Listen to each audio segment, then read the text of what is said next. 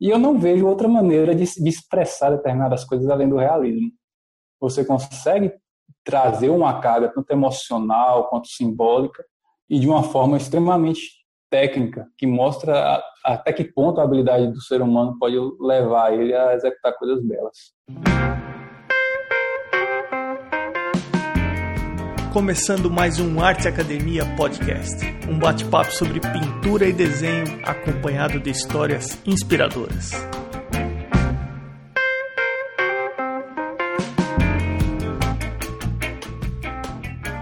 Está tudo bem por aí?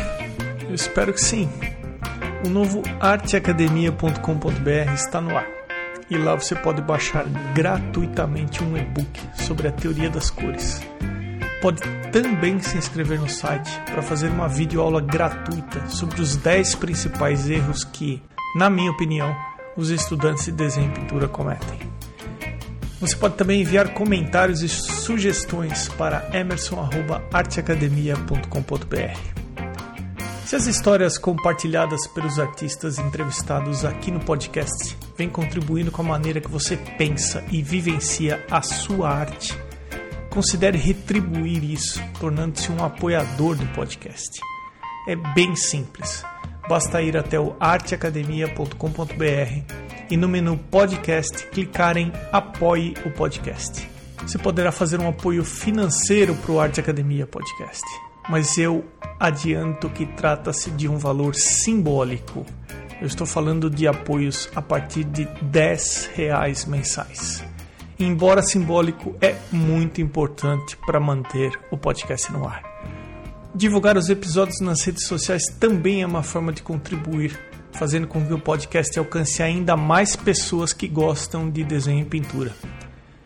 E considerando o arroba na frente, a seguir o endereço no Instagram dos atuais apoiadores do podcast. São eles: Irmigard Desenha, Pellegrini Ivana, Ana Frevi, Fabiano Araújo Artist, Mônica Mendes Artista, Barbizon Atelier, o Artista Criativo, Sérgio Underline Fuentes Underline Ilustra, Rogers.artist, Duarte Underline Vaz Underline, Mário Sérgio Freitas, Amanda underline Novaes underline Arts, Patrícia underline PV, Flaviane Cunha.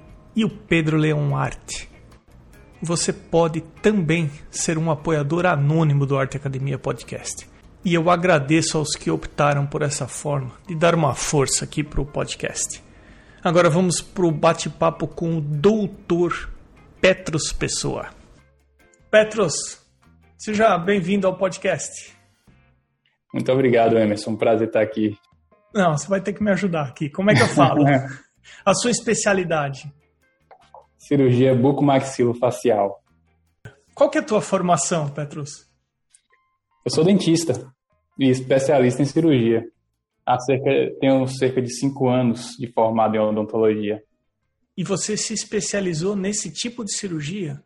Exato, foram três anos de residência, é, tempo integral, são 60 horas semanais, é uma carga horária bem pesada, e terminei recentemente. É, em março, eu concluí a minha residência, que foi em Pernambuco, pela Universidade de Pernambuco, e agora retornei para a Bahia, mais especificamente Salvador. Parabéns por finalizar e fechar essa etapa. Desejo sorte mas eu gostaria de bater um papo com você sobre pintura, sobre tinta óleo, sobre valores, sobre composição. Podemos? Claro, é uma paixão minha. É uma outra profissão. Eu não sei se é a primeira ou se é a segunda, mas sem dúvida nenhuma considero uma profissão e, e levo tão a sério quanto a cirurgia. Como é que aconteceu esse balanço de pintura e odontologia? Como é que aconteceu isso na tua vida? Assim, eu acredito que aquela pessoa que, que sempre gostou de arte, por mais que ele, ele siga caminhos que, que vão para diferentes direções, uma hora ou outra ele vai estar se encontrando com a arte, vai estar praticando arte, né? E, e eu tenho o desenho comigo desde do início da adolescência, 11, 12, 13 anos, ficava desenhando animação no caderno dos colegas, comecei a ganhar dinheiro com pintura, devia ter uns 13 ou 14 anos. Eu tinha aquelas revistinhas de banca, né? Eu acho que a internet estava começando mais ou menos nos anos de 2002, 2003. E na, na, minha realidade, eu nasci na cidade de Caculé e morei lá até os 20 anos de idade. É uma cidade do interior da Bahia, com cerca de 20 mil habitantes. E aí, na época, tinha aquelas bancas de revista, né, de esquina. Eu acho que tinha umas duas na cidade. E aí, peguei uma daquelas revistas e fui desenhar praticamente tudo que tinha ali. Saí copiando tudo. Não assisti um desenho na televisão, Dragon Ball estava em evidência, copiava tudo. E aí, fiz, fiz sucesso na escola. E aí, isso aí só incentiva você a trabalhar mais com isso. E com esse, fui apresentado a, a tinta óleo mais especificamente através de uma dessas revistas. Eu não sei onde anda essa revista, mas até hoje eu lembro das imagens que tinha nela. E na época, tipo, falava tinta óleo. Aí eu cheguei, fui na loja, a única loja que vendia tinta na cidade é uma loja de material de construção. E comprei essa tinta óleo que tinha lá de parede e comecei a pintar em cima de papel, né? E por incrível que pareça, eu conseguia vender esses trabalhos fazia e vendia por um preço baratinho, devia ter meus 13, 14 anos, e começava a ganhar 40 reais, 50 reais, que para um adolescente é uma coisa muito bacana. E tinha os picos de venda, porque o pessoal no interior aqui da Bahia, tem muita gente que trabalha em São Paulo e chega final de ano, vai para o interior, né, para sua terra natal. E como minha, minha família tinha uma loja que vendia essas miudezas, né? É, aí eu deixava minhas pinturas lá e chegava dezembro, janeiro, aí eu conseguia vender bastante, ajudava meus pais, inclusive, até emprestava dinheiro para eles. Que legal, que bacana. E aí minha história com, com as artes desde muito cedo. Só que chega aquela hora que você tem que escolher a sua profissão, né? E numa cidade de interior, onde artistas, artistas que se conhecem, a gente não tem esse acesso à arte clássica, né? Dificilmente você conhece essa arte de alto padrão. Na mídia, inclusive, você não vê, você não enxerga isso na televisão. E pela incerteza, foi pelo que me dava um pouco mais de segurança. Fiz vestibular, passei, fiz a faculdade de odontologia aqui na Federal da Bahia. E durante esse tempo a pintura ficou um pouco adormecida eu pintei cerca de dois quadros. É, aí sim eu já tinha acontecido a internet, já percebi que a tinta óleo é aquela que vende no tubo. Ah, por incrível que pareça, eu já, tipo, eu já tentava fazer algumas cópias do Bugueiro, do Caravaggio, só que com tintas, tintas mais básicas e nem óleo de linhaça eu sabia que era necessário utilizar. Eu pintava tudo com solvente, com terebentina.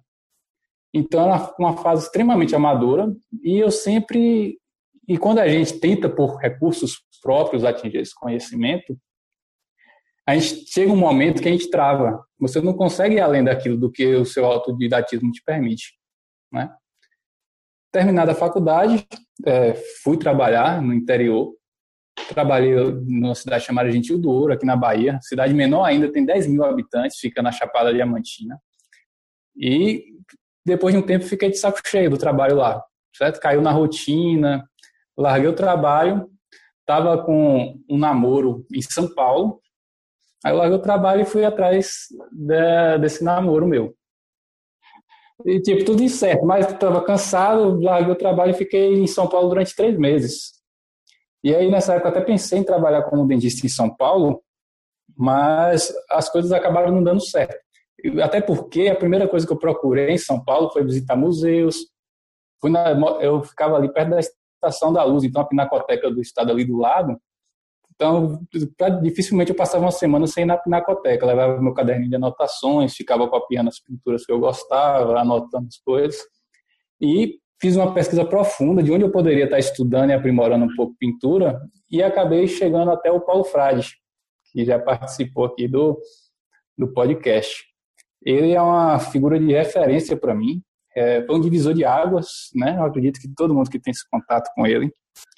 Lá eu conhecia, e ele foi a primeira pessoa a me dizer assim: olha, você tem que investir nisso aí. Você tem que tirar a ideia que você é um, um amador, que isso é um hobby, você tem que se assumir como profissional. E eu fazia aula lá cerca de duas a três vezes por semana. É, E no final desse processo, eu, eu, o Paulo Freire propôs eu ficar como assistente no ateliê dele, auxiliando. Só que, como eu tinha uh, o que eu tinha guardado para sobreviver em São Paulo, que é uma cidade relativamente cara para o padrão, se você for comparar com a Bahia, por exemplo, não me permitia arriscar. Né? Acabei retornando para trabalhar aqui na Bahia como dentista. Só que as, o, o fundamento que ele me deu durante esse curso durante esse, esse curso parcial, lançou as bases sólidas para poder construir, mesmo de forma autodidata, e elaborar mais esse trabalho como pintor. Interessante que quando eu cheguei lá, quando ele começava a falar algumas coisas, valor tonal, ele dava nome a alguma coisa que eu já sabia, mas eu não sabia como organizar aquilo na minha mente. Né? Quando você começa a dar nome aos fundamentos, aquilo passa a existir e você começa a ter a habilidade de trabalhar com aquilo. É, e o fato de você ver a manipulação da tinta, é, naquela época nem tinha tanta disponibilidade de materiais de qualidade no YouTube, por exemplo, né, que é um acesso fácil, livre. É, só que, mesmo no YouTube, a gente não consegue ter esse contato com a tinta. Quanto de solvente eu vou colocar ali? Qual a textura que eu quero? Às vezes uma cor mais escura, você ele tem algum nível cromático naquela cor, num vídeo você vai enxergar tudo preto, né? Então você está em contato direto com aquilo, fazer uma aula presencial é um, um nível a mais. Isso falando do que a gente está falando que é de arte realista, de uma arte acadêmica que busca excelência técnica. Então você consegue sim chegar a um nível muito bom aprendendo na internet, ainda mais nessa quarentena surgiu, deu um boom de coisas no YouTube, tem alguns canais que eu sigo que eu não sei nem, eu gostaria até de recomendar, né, apesar de não ter nenhuma relação pessoal com esse pessoal, que é o Draw Mix Painting, né, de Mark Carder, que é um canal extremamente técnico, é excelente. O César Santos é uma celebridade no nosso meio, dá excelentes dicas também. Para quem gosta de paisagem, tem o canal do Michael James Smith, enfim, tem uma, tem uma variedade. Eu acho que tem até um, um, um grupo que eles é, fazem DVDs de arte que chamam artistas renomados, que se eu não me engano chama-se Streamline Art TV, que eles começaram a lançar uma sequência de partes dos seus DVDs que tem uma bagagem de conteúdo enorme, apesar de ser trechos, tem muito a agregar. Agora, de fato, nada substitui uma aula presencial em que você pode tirar dúvidas em tempo real. Nesse ateliê que no ateliê do Paulo Frade, ele pintava um retrato, eu ia lá e pintava igual, mesma paleta, seguindo o mesmo processo. É muito mais dinâmico. Enfim, isso aí, eu, e até hoje já se passaram, fiz essas aulas em 2015, e até hoje a gente está experimentando, né? Pegando aquelas coisas lá, usando de um jeito, usando de outro, pega o que a gente uma paleta que você vê que determinado pintor usa e aplica, pega outra, é um aprendizado que não tem fim. E nisso eu faço uma analogia com a cirurgia bucomaxilo também, porque ambas as profissões são extremamente técnicas, demandam uma destreza manual importante e requerem estudo constante também. Então, é basicamente isso que eu, que eu vejo o processo de aprendizagem dentro da pintura. Seguindo a linha cronológica, depois que você tomou a decisão de voltar para Bahia. O que, que aconteceu desde então? Pronto, voltei para Bahia, trabalhei cerca de, de uns oito meses, continuava insatisfeito, né? Eu não, não me enxergava fazendo restauração e extração até o fim da minha vida. E, e eu resolvi me especializar na cirurgia bucomaxilo, são cirurgias de grande porte, né? Para quem não conhece essa especialidade, acho que vale a pena falar um pouquinho. São cirurgias que visam é, tratamento de problemas na face, o nome já fala buco de boca, maxilo da, das arcadas, né, dos maxilares, e facial da face. Geralmente a gente trabalha com correções de deformidades dentofaciais, paciente que tem o queixo muito para frente, muito para trás, a gente trabalha basicamente em osso, é como se fosse o ortopedista da face, né? Tumores benignos, biópsias, é, dores da articulação temporomandibular. E eu sempre fui fascinado por anatomia. Eu acho que esse é um outro ponto que a gente tem em comum. que a anatomia é o fundamento da cirurgia e também é o fundamento do artista realista, né? E esse conhecimento profundo, eu sempre fui, como um artista, eu sempre gostei muito de observar detalhes. E você poder incisar uma pele, fazer uma divulgação, perceber as texturas, as transparências, como o corpo funciona, tudo isso me fascina e cada um desses detalhes, por exemplo, tem uma área da, da cirurgia ortognática que você estuda só análise facial, né? estuda tipos de face, qual é o padrão de face considerado belo, e faz análise através de, de estudos estatísticos ou através, e um dos parâmetros para você analisar faces vem também dos cânones gregos e neoclássicos. Os artistas têm uma, um papel importante no que a gente considera beleza hoje em dia. Então, essa intersecção foi algo que me levou ainda mais para a cirurgia bucomaxilo. E na cirurgia bucomaxilo, mesmo estando muito pesado, foi nesse período que eu comecei a produzir mais. No hospital, o pessoal fala, ah, o buco artista, que a, a abreviação da buco maxila é buco. Aí o pessoal, todo mundo no hospital passou a conhecer. E aí outros médicos, dentistas, outros colegas começaram a encomendar trabalhos. Participei de exposições na, na cidade. E, e aí eu comecei a me envolver mais com a pintura. E hoje eu acredito que eu estou num dos momentos que eu estou mais envolvido com a pintura, como culminância desse processo. Ouvindo você falar, eu estava pensando aqui: se tem uma pessoa que conhece a anatomia do rosto, é o Petrus. você deve você deve saber de cor e salteado o nome de músculos, nervos. É, tem que conhecer, né? Porque tem uma pessoa ali que se sujeitou, tá lá sob anestesia geral, entregue para você fazer um procedimento, você tem que, no mínimo, ter confiança no, no que você estudou e no que você pratica. Hoje em dia, como é que está a divisão do seu tempo? Porque você falou que você tem produzido bastante, você está dividido entre essas duas atividades? Assim, Emerson, eu já tentei dividir horários na semana. vou deixar esse dia e esse dia para me dedicar à pintura, e tal dia para me dedicar à cirurgia. Só que eu nunca consegui. Às vezes eu estou com algum projeto dentro da pintura que eu acabo pintando muito mais horas, dedicando muito mais tempo e acabo esquecendo um pouco da cirurgia. E às vezes eu começo a me empolgar tanto com a cirurgia e acabo esquecendo um pouco da pintura. Então isso é mais uma questão de feeling, realmente. E eu acredito que é até uma, uma válvula de escape, porque eu não, não gosto de ter, não gostaria de ter uma profissão só para fazer um único tipo de coisa a vida inteira. Então, isso me permite, de quando eu estiver um pouco cansado de determinada área, eu possa migrar para outra e vice-versa. Mas eu acredito que dizer o quanto de tempo que eu gasto é meio que impossível, porque tem uma variação muito grande ao longo do, do ano, entendeu? Totalmente compreensível.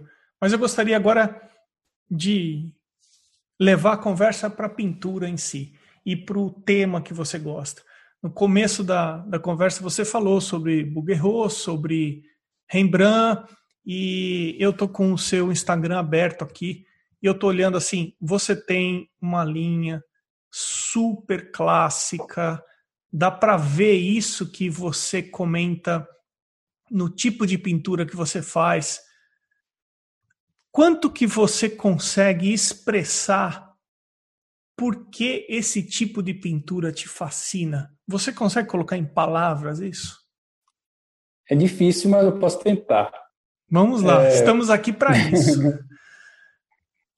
Bem, o que me fascina no, no, no, ser humano é a habilidade que ele tem de levar ao extremo.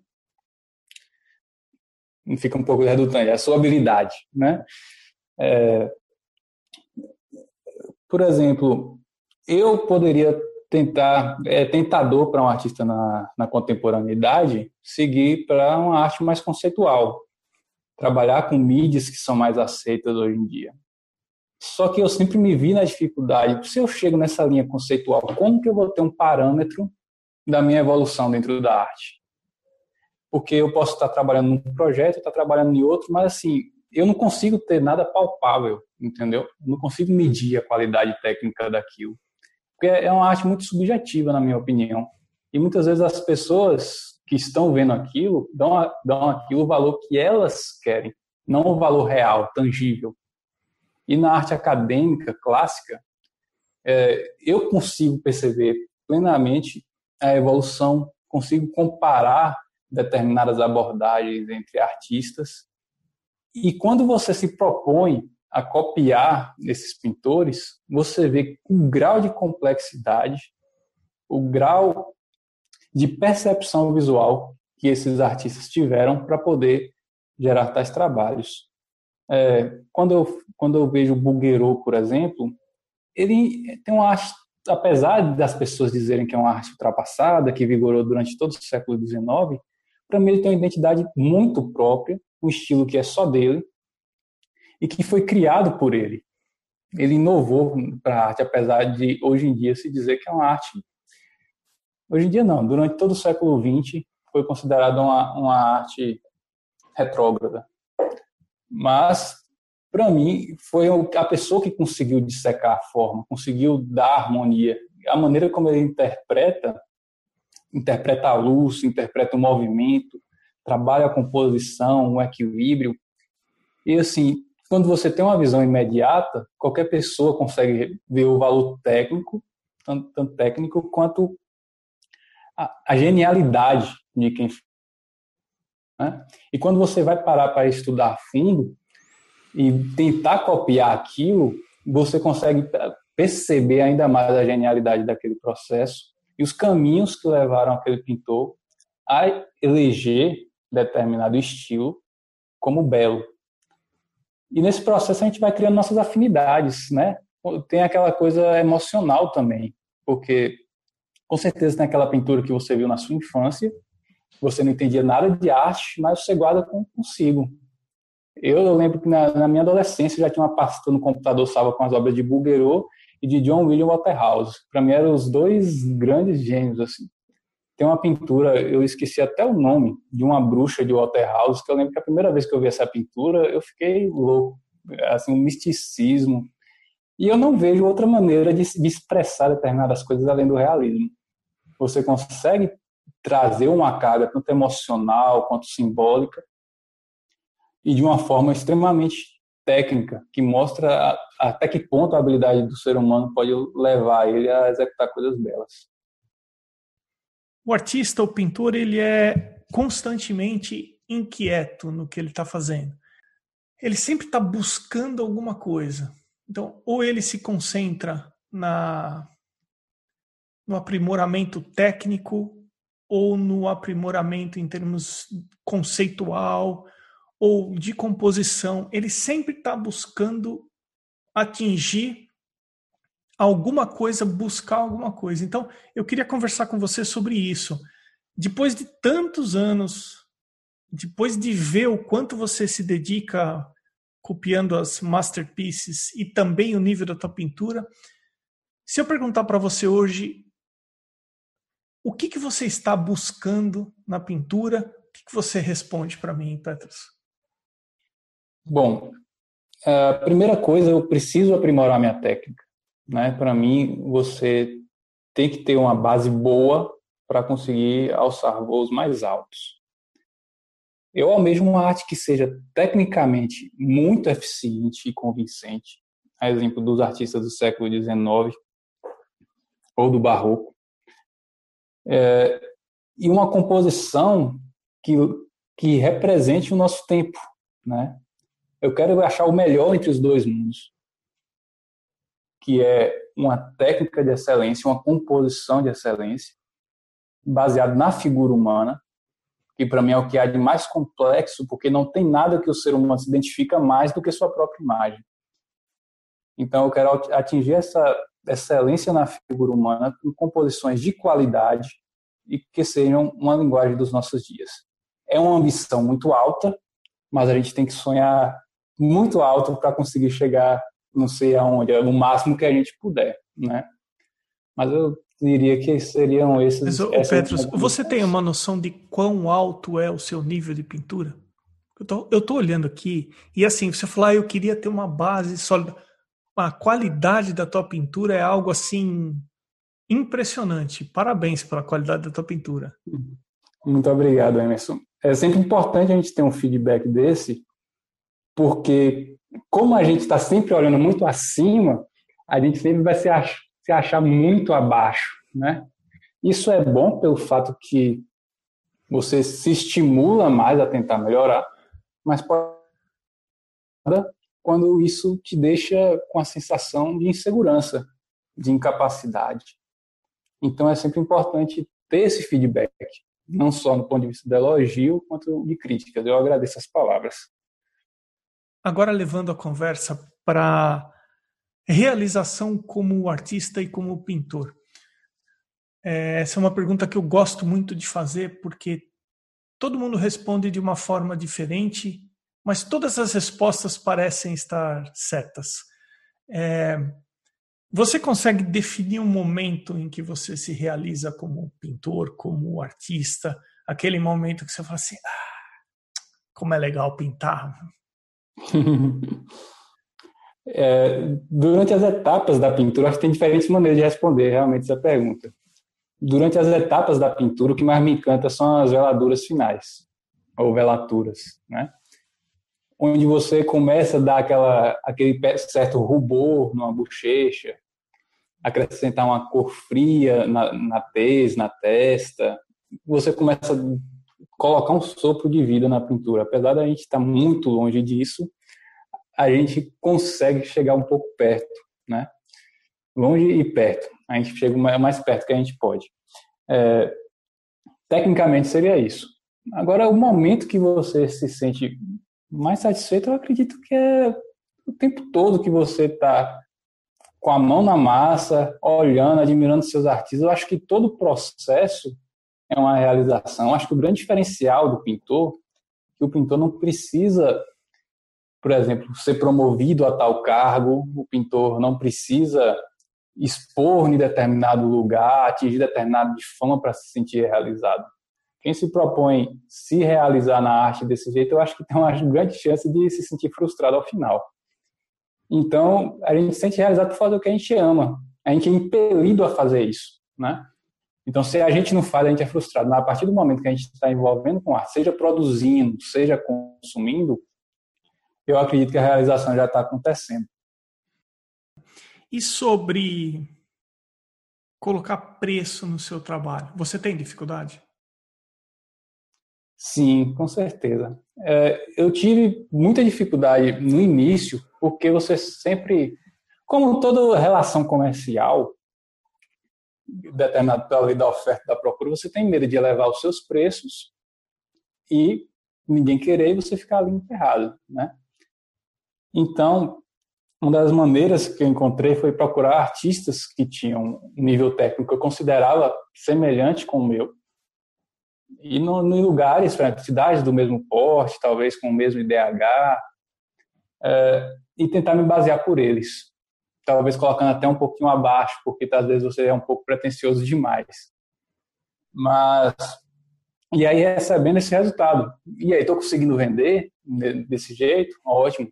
A procura está aumentando a ponto de que eu estou tendo que me desdobrar em dois para poder é, é, resolver esses trabalhos, então eu vou aumentar o preço, a procura vai diminuir. Então esse é um, é um parâmetro que eu, parâmetro que eu utilizo. A gente também não pode chegar e ou exagerar demais o preço ou, ou vender a preço de banana. A gente tem que ter inclusive um respeito pelos clientes que já compraram nossos trabalhos, né? Se você tem um cliente que comprou determinado tipo de, de pintura, e você lá na frente chega e vende o mesmo tipo de pintura por um preço abaixo, eu acho que você está sendo desonesto com aquela pessoa que já comprou seu trabalho. Então, eu acredito que a gente tem que ter um pouco de padronização nessa questão, quando a gente trabalha no mercado que somos nós mesmos e a nossa produção. Não sei se era essa a resposta que você queria, mas Não, eu não, eu não quero nenhuma resposta. Eu, eu, eu ouço e eu aprendo com cada resposta. E sobre divulgar o preço? Você é mais de divulgar abertamente os seus preços? Você é mais de segurar o preço e falar só para quem demonstra interesse? Como que você trabalha essa parte?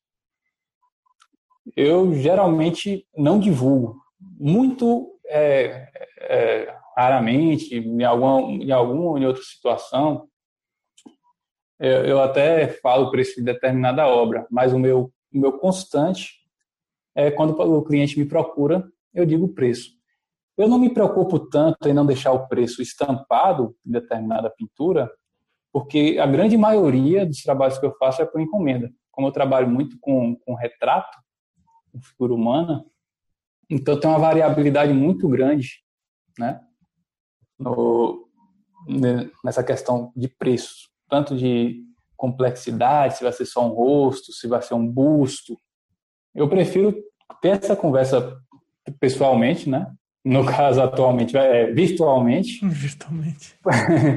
Porque a gente pode definir muitos detalhes com isso daí. Às vezes a pessoa está olhando aquela pintura, não tem nem noção do, do, tamanho, da técnica que foi utilizada, do por quanto tempo eu gastei naquela pintura. Então ela pode ter uma ideia errônea. Às vezes ela quer determinado tipo de pintura, eu, eu tenho uma outra com determinado preço que é, talvez seja muito mais caro.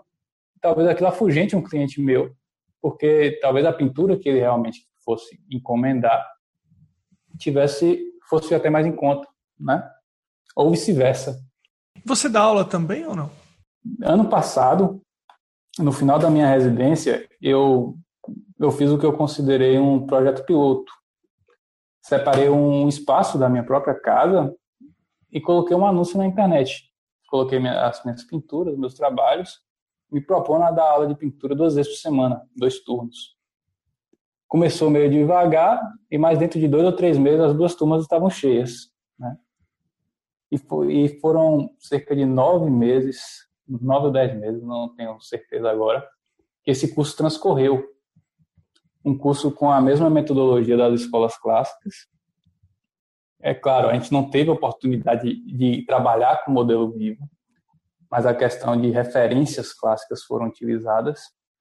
E foi uma experiência fantástica, porque eu me senti extremamente realizado de poder conversar sobre arte com outras pessoas. E curiosamente, esses cursos eles atraem pessoas muito interessantes, com uma bagagem muito rica. E hoje eu não estou mais em Pernambuco, mas eu tenho contato com todos os meus alunos. Fizemos confraternizações. Então é algo que sem dúvida eu vou perpetuar aqui em Salvador. Esse projeto já era para ter saído do papel agora em junho, só que as coisas, o processo de, de retomada vai demorar muito mais do que isso, pelo que eu estou vendo.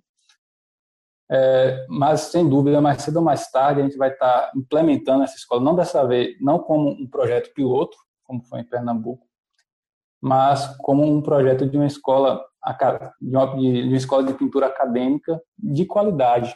É, eu não sei se você chegou a ver alguma coisa a respeito, mas eu fiz algumas visitas.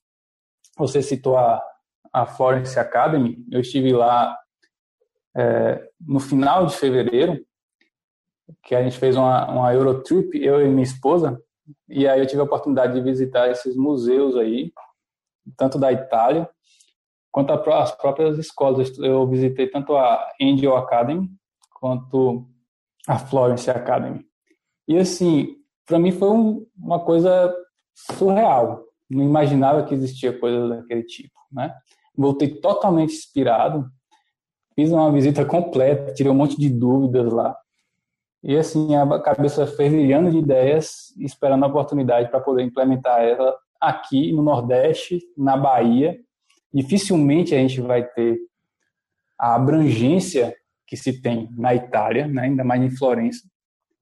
Mas eu quero que o conteúdo daqui aborde temas tão elevados quanto de lá e que cresça não apenas como uma escola de um professor, mas como uma comunidade de artistas realmente que querem tocar a arte clássica para frente. Eu não, não posso deixar essa oportunidade passar. Eu não sabia que você conhecia em loco tanto a Florence quanto a Angels Academy. E como que foi? O que, que, você, o que, que você conta sobre essa experiência? Bem, o que salta aos olhos é a estrutura física de diferença o conteúdo, o conhecimento que é passado, eu acredito que não deve diferir muito, certo? Porque eles usam, parece que exatamente a mesma metodologia, os mesmos processos, a mesma carga horária. Só que a Florence, ela tem uma área imensa, seria tranquilamente uma universidade pequena aqui no Brasil, né? Tem inúmeras salas, tem uma infinidade de alunos, toda a questão de iluminação, de modelo vivo, lá o tempo todo, só na, na fase inicial dos estudos, eles trabalham copiando de, de papel, de uma referência de papel, por exemplo. No caso, me fugiu o nome agora, tem um nome específico para isso. As bargs? Os bargs, exatamente. E aí todo o restante do processo é com modelo vivo, seja com cast, livecast, e aí tudo com modelo vivo. Isso é realmente impressionante as pessoas fazem projetos de quatro semanas, cinco semanas, com o modelo paradinho na mesma posição. Ou seja, é um investimento extremamente alto. Quando eu fui na Angel, eu fui no mesmo dia. Saí da Angel e entrei na Florence. É, na Angel, é, eu não vi o pessoal trabalhando com modelo vivo na ocasião, mas acredito que, que provavelmente lá também funciona assim. Mas não, eu acho que nenhuma deixa a desejar a outra. Eu acho que é mais uma questão de, de sofisticação, de estrutura. Talvez tenha alguma coisinha a mais, a menos, mas de aprendizado eu acho que ambas são muito boas. É, você citou o Cesar Santos e ele se formou na Angels Academy. E o Bill Newcomb contou para mim que eles faziam sessões de 26 horas, 23 horas para um desenho com modelo vivo. É isso aí, confirmo que você está falando mesmo. Bom, você estava na Disney lá, né? Certeza, sonho realizado. Poder ir no Louvre, no Dossé e na Uffizi. Eu tenho pena da minha esposa, que teve que ficar horas e horas dentro dos museus, né? Mas para mim, realização total. A gente e é isso que é, às vezes quando a gente acha que tá bom e entra em contato com essas grandes obras produzidas na história da humanidade, aí o cara coloca o pé no chão e fala: vamos estudar, vamos trabalhar mais, para que um dia a gente seja digno pelo menos de copiar esses caras aí, porque é, é, é um nível altíssimo realmente que a gente encontra por lá. É, os caras eram de Marte. não eram desse mundo, não. Ô Petros, você falou no início do, do episódio duas cidades da Bahia, acho que o que você nasceu, depois você mudou, depois você falou que você estudou em Pernambuco e hoje você está em Salvador. Eu só queria confirmar isso aí. Aonde é que você está hoje em dia e quais são os endereços para as pessoas conferirem o seu trabalho e entrar em contato com você? Pronto. Eu estou em Salvador, no bairro do Canela, na rua Doutor Clemente Ferreira, certo? É, me coloco à disposição, vocês têm meu Instagram, qualquer coisa, manda uma mensagem, eu passo o meu número. É, inclusive, isso me fez lembrar aqui do, do Rafael Guerra. Ele se colocou à disposição no, no episódio que teve com você e eu entrei em contato com o Rafael. A gente teve uma chamada de vídeo de mais de uma hora conversando. Ah, que Graças sensacional! A, ao Arte Academia. Que sensacional, então. Gostaria de fazer seguir essa corrente e também me coloco à disposição. Meu Instagram tá lá. Qualquer coisa quiser visitar, trocar ideia, criar projetos, a gente está aberto a isso tudo. Então fale do seu Instagram, Petros. Pronto. É, o, o, Instagram, o, o username, né? Petros Pessoa. Esse Petros é com O, certo? Petros Pessoa artist, né? Artista em inglês, Petros Pessoa Artist. Colocando isso aí, você vai encontrar lá um Instagram aberto. Deixem lá seus comentários, críticas, deem dicas e vamos aí fortalecer a nossa comunidade, né? É, lembrando que eu sempre coloco no corpo dos episódios ah, os links para site e para os endereços que as pessoas eh, divulgam durante os episódios e também o, o perfil do podcast está seguindo você também. Petrus, meu caro, muitíssimo obrigado por você separar esse tempo para bater esse papo aqui no podcast. Eu que agradeço, Emerson. Realmente eu reafirmo isso, que é uma honra estar nesse espaço por onde eu vi passar grandes nomes da arte brasileira E parabéns por esse projeto inovador e que une pessoas em prol de, de algo grande para o nosso país, que é a arte acadêmica e a arte de um modo geral. Parabéns e obrigado. Poxa, eu que agradeço você, Petros. Valeu. Grande abraço. Esse foi o episódio 59 com o Petros Pessoa. Eu sou Emerson Ferrandini. Obrigado pela companhia e até o próximo episódio do Arte Academia Podcast.